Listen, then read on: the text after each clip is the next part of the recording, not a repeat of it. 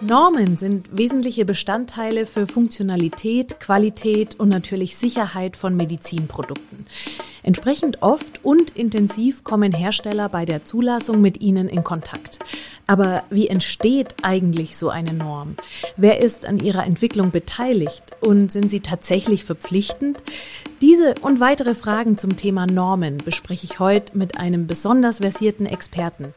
Dabei gibt's viele interessante Hintergrundinformationen, die man in der täglichen Praxis eher nicht so erfährt. Ich freue mich drauf. Also, dranbleiben lohnt sich.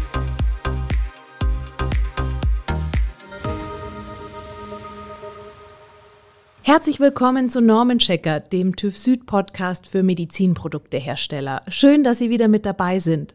Mein Name ist Andrea Lauterbach und ich spreche in dieser Folge mit dem TÜV Süd Experten Matthias Kuhn.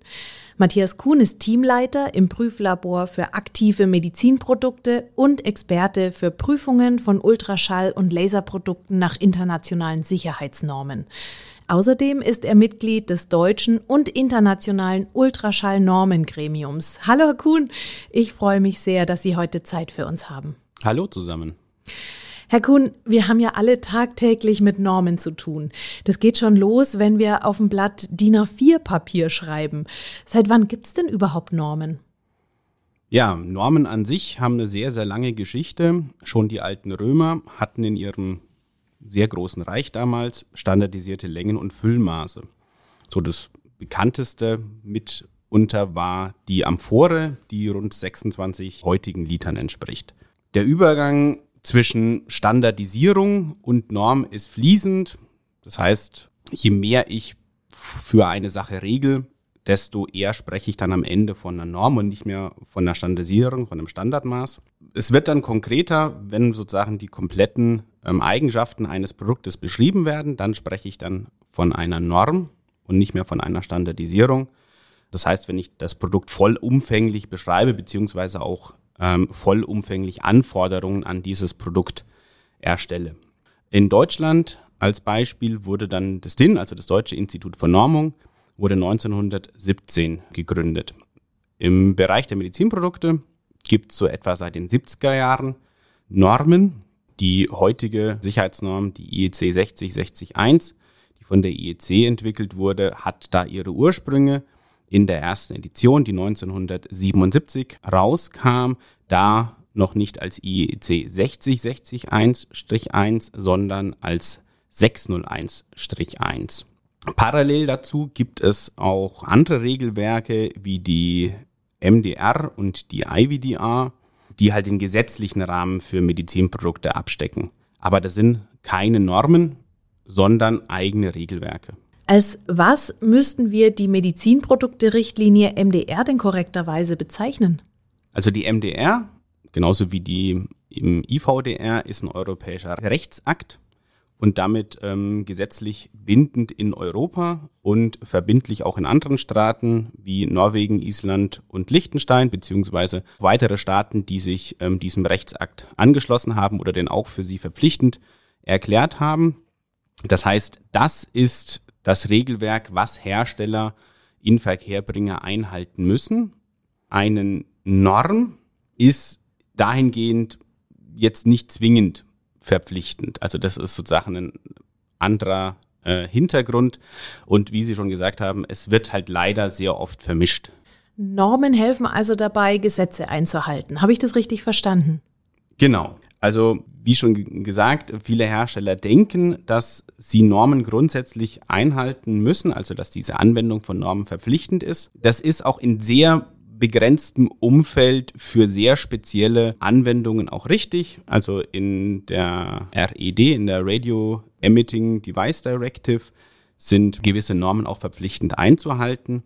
Das ist aber wirklich die Ausnahme. Die Einhaltung von Normen geschieht meistens freiwillig, um gesetzliche Anforderungen einzuhalten und ist der gängige Weg, weshalb unter Umständen der Eindruck entsteht, dass sie es verpflichtend sind, weil es die meisten Hersteller so machen. Natürlich kann auch zwischen Firmen geregelt sein. Das Produkt muss folgende Norm erfüllen. In Ausschreibungen kann die Norm genannt sein, dass die, Aus, äh, dass die Einhaltung dieser Norm Pflicht ist. Und all das natürlich verstärkt den Eindruck, dass Normen doch Gesetzescharakter haben. Das ist aber nicht der Fall, können sie auch gar nicht, weil sie von privaten Organisationen verabschiedet werden. Also einer, einer Norm fehlt, auf gut Deutsch gesagt, die demokratische Legitimierung. Das finde ich super interessant. Angenommen, ich würde jetzt als Hersteller tatsächlich einen anderen Weg gehen. Was wären denn da die Konsequenzen?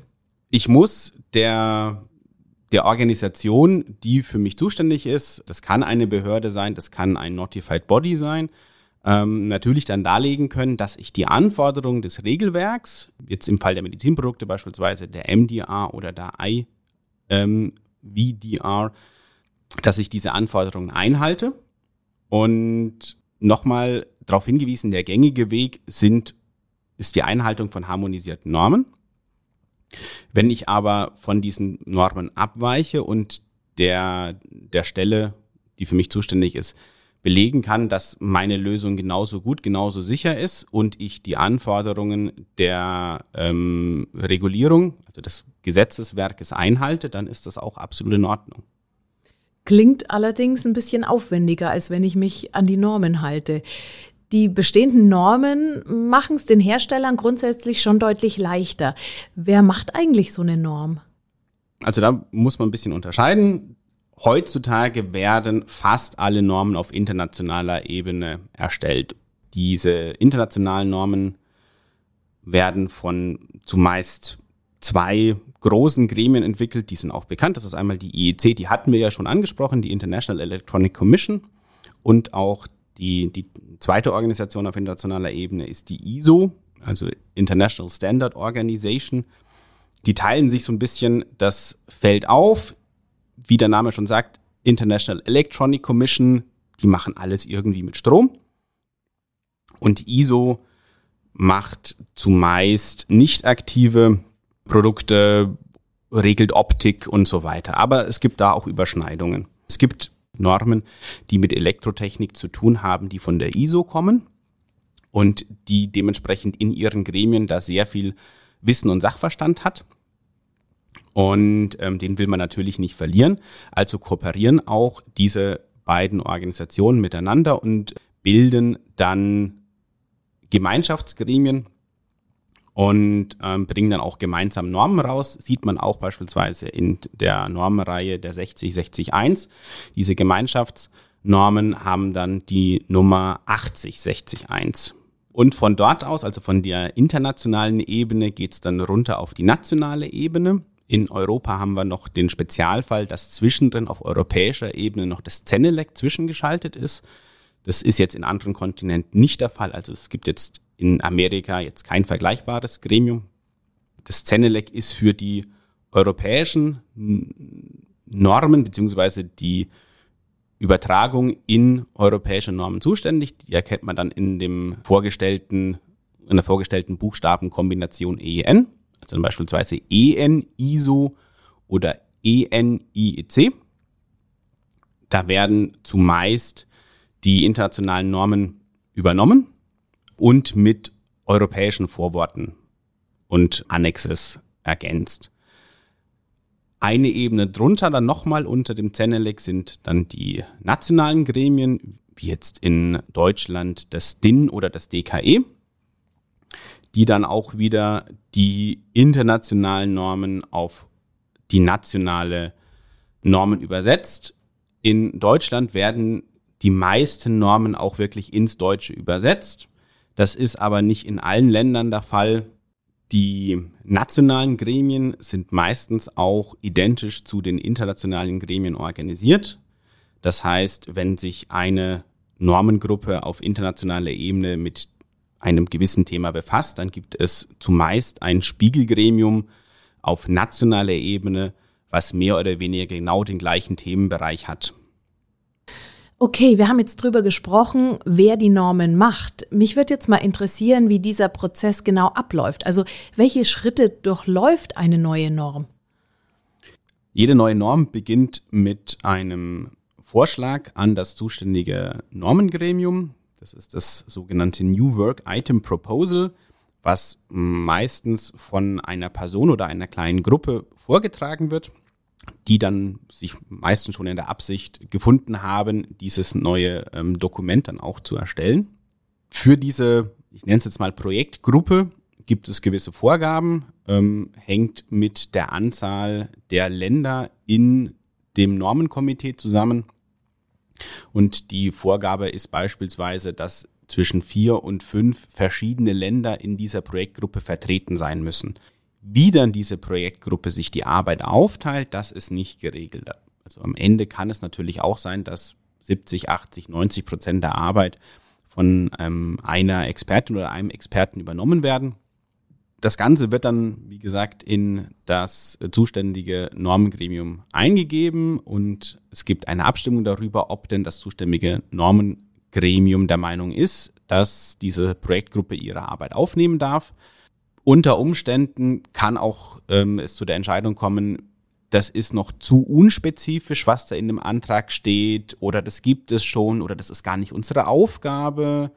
Da gibt es wirklich die, die interessantesten Überraschungen zu solchen ähm, New Work Item Proposals. Und auch die, die Richtung der Norm muss auch drin vorgegeben sein.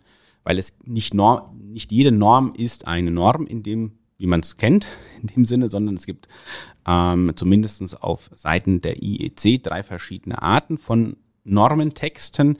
Der gängigste ist der International Standard. Eine Stufe drunter ist die technische Spezifikation. Das ist für Normentexte, die in einem, ich nenne es mal, sich sehr schnell veränderlichen Umfeld geschrieben sind oder aber die Normung da noch nicht so weit vor, fortgeschritten ist. Das heißt, für einen Bereich, wo vorher noch gar nichts normiert war, könnte es sich anbieten, erst eine technische Spezifikation zu schreiben, weil die Erfahrung seitens der Normung hier einfach noch limitiert ist. Und nochmal eine Stunde unter der technischen Spezifikation ist der technische Bericht.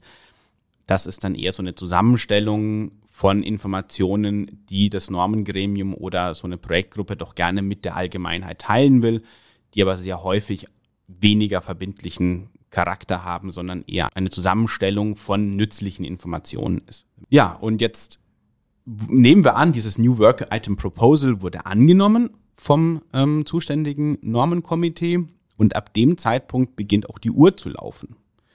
Und das, äh, diese Projektgruppe hat dann drei Jahre Zeit, um die Norm zu entwickeln. Es gibt nochmal die Möglichkeit, um Aufschub zu bitten. Aus dem Grund sollte, wenn dieses New Work Item Proposal äh, in, die, in das Normenkomitee eingebracht wird, schon die Norm zu, in Grundstrukturen schon stehen, weil ansonsten drei Jahre ähm, schnell vorbei sind und man eigentlich dann ähm, am Ende von der Uhr gestoppt wird. Drei Jahre klingt jetzt für mich erstmal nach einer großen Zeitspanne und mehr als ausreichend. Herr Kuhn, Sie sind ja selbst Mitglied im deutschen und internationalen Ultraschall-Normengremium. Sind denn da drei Jahre Ihrer Erfahrung nach lang oder kurz? Mehr als kurz. Also natürlich, wenn man es ähm, hört, drei Jahre, oh, in drei Jahren passiert viel, da kriege ich ein ganzes Bachelorstudium durch. Aber man muss halt bedenken, dass die Arbeit der Mitglieder komplett unentgeltlich ist. Das heißt, die werden von der Organisation, das heißt einer Firma, einer Hochschule oder einer Behörde bezahlt und in der Zeit, in der sie an der Norm schreiben, dann ähm, freigestellt. Das heißt, alle Kosten, die diese Normenarbeit verursacht, sei es jetzt Arbeitszeit, sei es aber auch Reisetätigkeit und so weiter, muss die zuständige Organisation übernehmen für den Mitarbeiter. Und dadurch sind die wenigsten äh, Mitglieder in diesem Normengremium komplett für diese Normentätigkeit freigestellt, sondern die haben einen normalen Tagesjob und schreiben in einer vielleicht zehnprozentigen Zeit ähm, ihrer Arbeitszeit an dieser Norm. Und wir hatten es ja dann auch diskutiert, dass nicht eine Person oder ein Land selber ein, eine Norm schreiben darf, sondern dass es immer eine Projektgruppe gibt. Das heißt, man muss sich auch immer abstimmen. Und das dauert alles seine Zeit. Das heißt, allein die Abstimmperiode sind teilweise zwölf Wochen, in der einfach nichts passiert. Das heißt, die, der Normenentwurf wird an die nationalen Gremien geschickt zur Kommentierung. die kommentieren. Nach zwölf Wochen erhält man das Ergebnis und muss dann erstmal gucken, wie gehe ich denn mit den Kommentaren als Projektgruppe um und muss sie natürlich auch in meine Norm einarbeiten.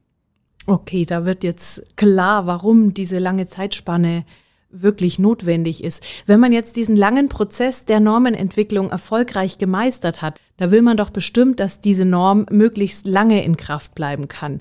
Wie lang ist denn eine Norm in der Regel gültig? Also formal hat eine Norm erst einmal kein Ablaufdatum. Das heißt, dadurch soll sie natürlich so geschrieben sein, dass sie auch nach Möglichkeit zukünftige Entwicklungen, Innovationen berücksichtigt. Und wenn man merkt, das funktioniert noch, dann gibt es natürlich auch keinen Grund, die Norm erst äh, abzukündigen oder zu überarbeiten. Diese Überprüfung, die geschieht regelmäßig.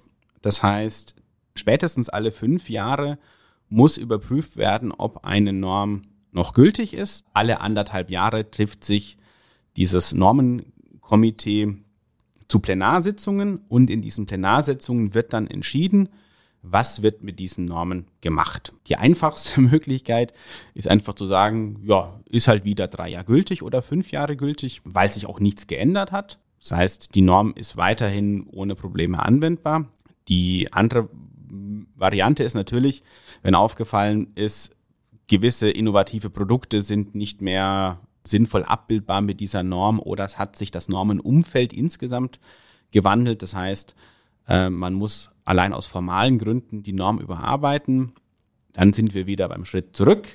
Gibt es New Work Item Proposal zum Update von der Norm und ähm, man sucht eine Projektgruppe, die halt dann in beispielsweise drei Jahren dann versucht, die Norm zu aktualisieren.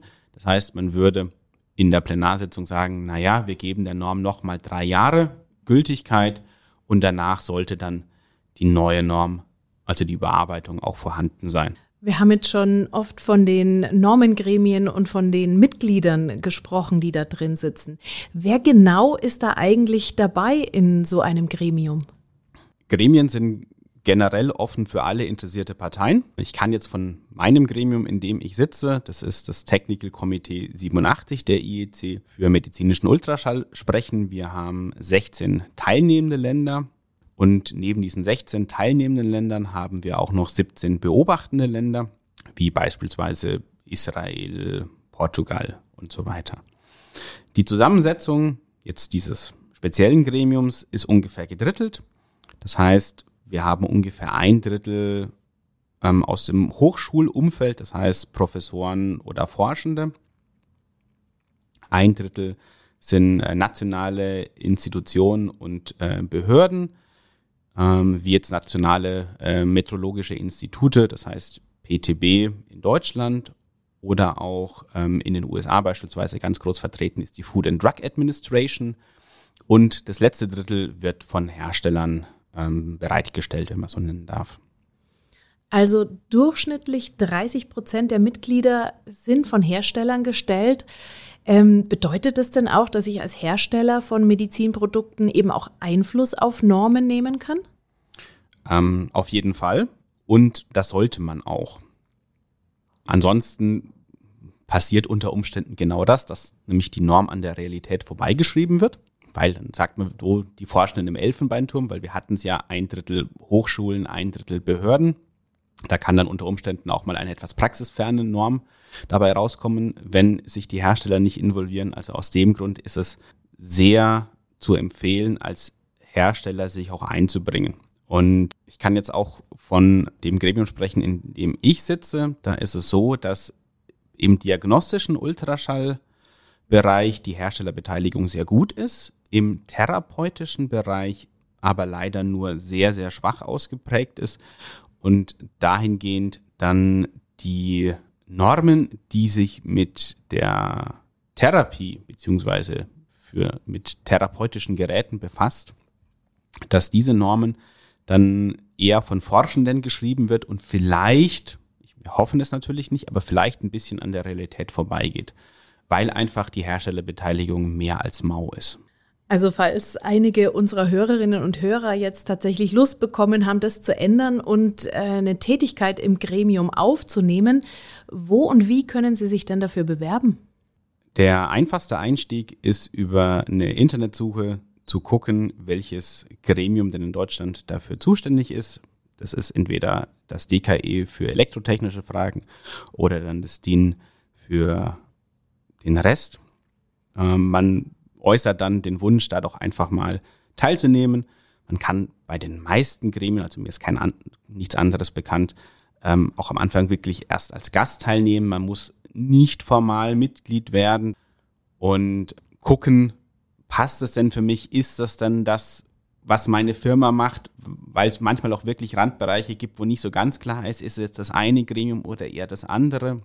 Und die Verantwortlichen von dem Gremium kommen unter Umständen dann auch auf einen zu und sagen, ey, wollen Sie sich nicht ein bisschen einbringen, bisschen Informationen liefern und für beispielsweise eine, eine, eine neue Norm, die geschrieben wird.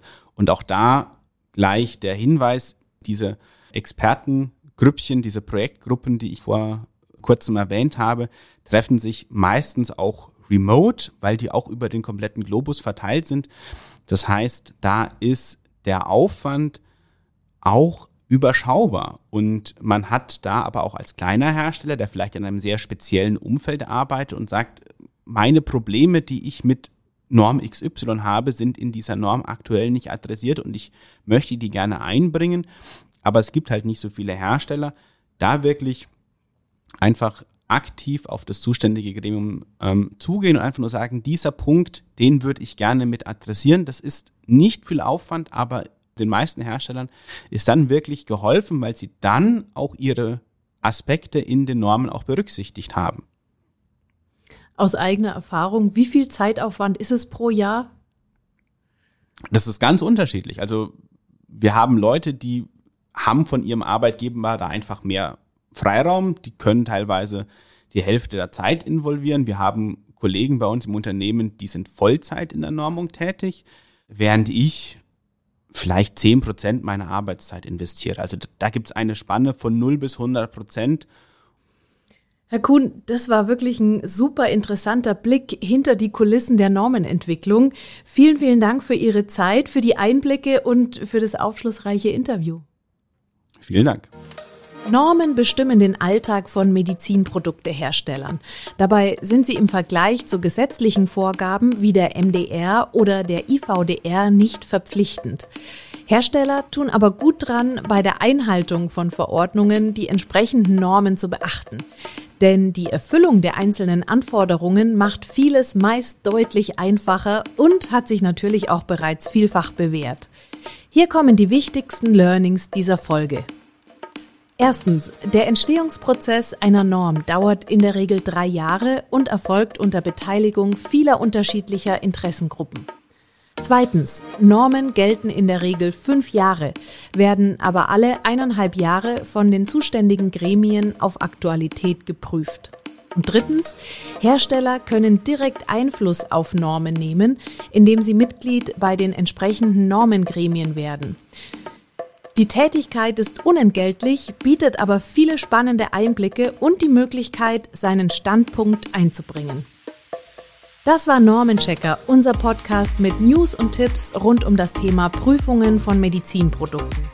Ihre Meinung ist uns wichtig. Wenn Sie Fragen oder Anregungen zu unseren Themen haben, dann schreiben Sie uns gerne unter normen-checker.tufsud.com. Wir freuen uns über Ihr Feedback und natürlich freuen wir uns auch über eine gute Bewertung, wenn Ihnen unser Podcast gefallen hat. Normenchecker ist ein Podcast des TÜV Süd und ich bin Andrea Lauterbach. Alle Informationen zum Podcast und zur Folge finden Sie natürlich auf der Website von TÜV Süd und hilfreiche Links packen wir Ihnen in die Show Notes. In der nächsten Folge beschäftigen wir uns mit dem Thema roboterunterstützte Chirurgie. Ich freue mich, wenn Sie wieder mit dabei sind.